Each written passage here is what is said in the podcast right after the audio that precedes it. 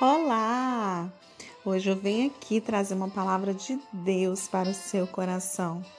E o título da nossa mensagem de hoje é: O rebanho é do Senhor. Ai dos pastores que destroem, dispersam as ovelhas do meu pasto, diz o Senhor. Jeremias 23, 1. O profeta Jeremias conhecia os salmos de Davi. Também conhecia e usava a metáfora do pastor e de suas ovelhas aplicada à vida e ao ministério de cuidado com as pessoas, porque seu chamado, em essência, era reunir as ovelhas do Senhor e apontar a elas o caminho ao Supremo Pastor, descendente da raiz de Davi. Como naquela região, até os dias de hoje, a criação de ovelhas e cabras é algo muito comum em especial a cabra para leite, couro e o carneiro para carne e lã. Esta era a base da economia para as famílias da época. Ainda hoje o é para muitos. Naturalmente, na sociedade da época, destacavam-se os bons e maus pastores de ovelhas, e assim passou-se a usar essa figura de linguagem para os líderes e seus liderados. Esses líderes poderiam ser reis, sacerdotes e profetas.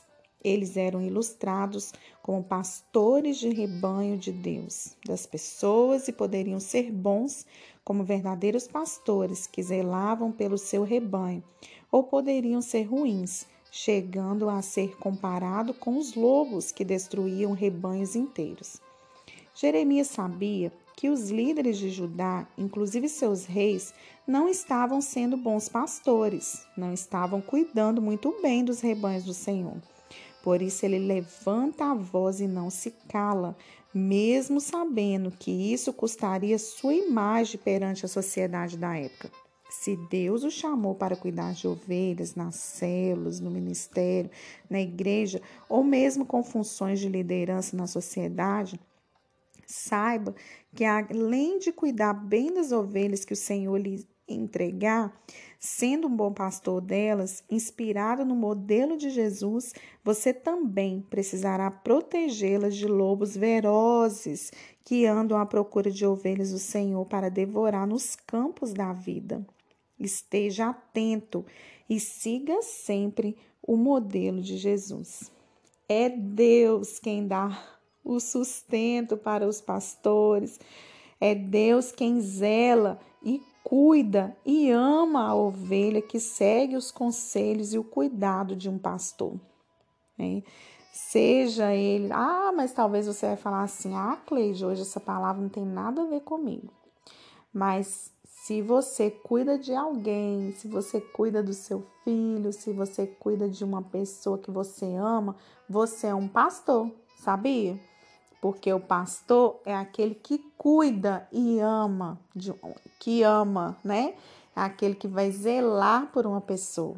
Então, todos nós somos pastores, porque lideramos pessoas, cuidamos de alguém, seja no trabalho, seja em casa, seja na igreja, seja em qualquer lugar que você estiver. Se você for um líder, você é um pastor. Curioso, né? Porque no título de pastor hoje em dia é muito banalizado, né? Perdeu, os pastores perderam honra, né? Perderam respeito devido a tantas coisas recorrentes é, do lado negativo veio atingir os pastores, né?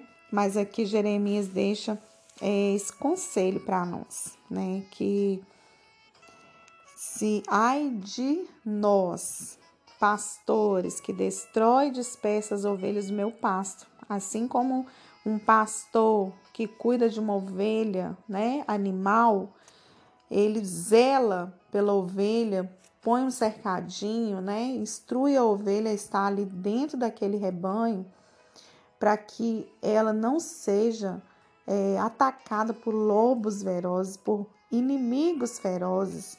E aí vem a é, isso é uma figura de linguagem, mas eu trago para hoje, nossos dias, né? Se eu não estou sendo cuidada por alguém, cuidado, se eu não estou sendo amparado por alguém, é, pode correr um sério risco na minha vida, né? Eu ser atacado por alguma coisa, por algum mal, porque eu não estou sendo acobertado, né, por um pastor, por uma pessoa que tem uma instrução de Deus para me ajudar a caminhar, né? E isso vale para todos nós. Talvez você não tenha uma cobertura espiritual. Talvez você é sozinho na vida, né?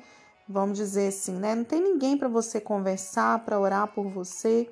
E isso faz toda a diferença na vida de uma pessoa. Você ter alguém em que recorrer, em que vai orar, que vai cuidar de você, que vai te amar sem querer nada em troca, né? O pastor, ele é assim, ele ama sem querer nada em troca, né?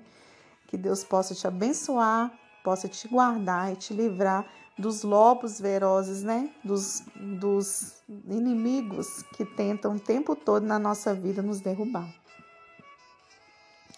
Que Deus possa te abençoar de uma maneira rica e poderosa. Não se esqueça de compartilhar esse áudio com o maior número de pessoas. E nos encontramos amanhã, se Deus quiser. Deus te abençoe.